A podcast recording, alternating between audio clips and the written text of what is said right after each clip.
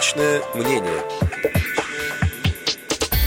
В Государственной Думе обсуждается проект федерального бюджета на 2021-2023 годы. О перспективах финансирования социальных статей расходов в этот период специально для Радио ВОЗ рассказал депутат Государственной Думы Российской Федерации, вице-президент Всероссийского общества слепых Олег Николаевич Смолин. В Государственной Думе обсуждается проект федерального бюджета на ближайшую трехлетку 21-23 годы. Бюджет дефицитный, бюджет не содержит реализации идей президента по поводу экономического роста, о том, что страна должна расти быстрее средней мировой экономики и нескольких других поручений президента. Если говорить про те проблемы, которые интересуют многих или большинство инвалидов по зрению, то хочу заметить следующее. Первое. Обещают э, индексацию пенсий на 6,3%, но только не работающим пенсионерам и инвалидам. Все наши попытки восстановить индексацию пенсии работающим, увы, пока результата не дают.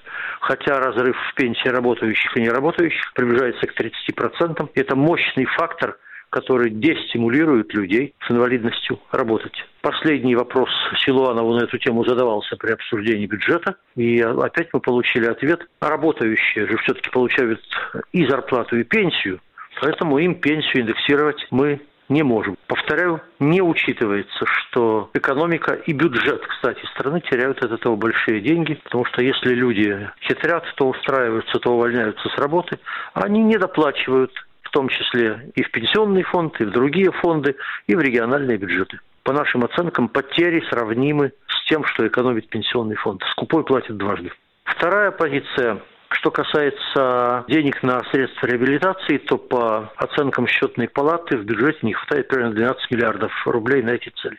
Что касается образования, по оценкам Комитета по образованию и науке, рост бюджетных расходов в следующем году 7% с маленькими копейками, 7,07 но почти все эти деньги, 71 миллиард дополнительно, из них 59 уходят на питание детей в начальной школе. То, что детей будут кормить очень хорошо, но вывод, который делает комитет, что фактически расходы на образование сокращаются с учетом инфляции.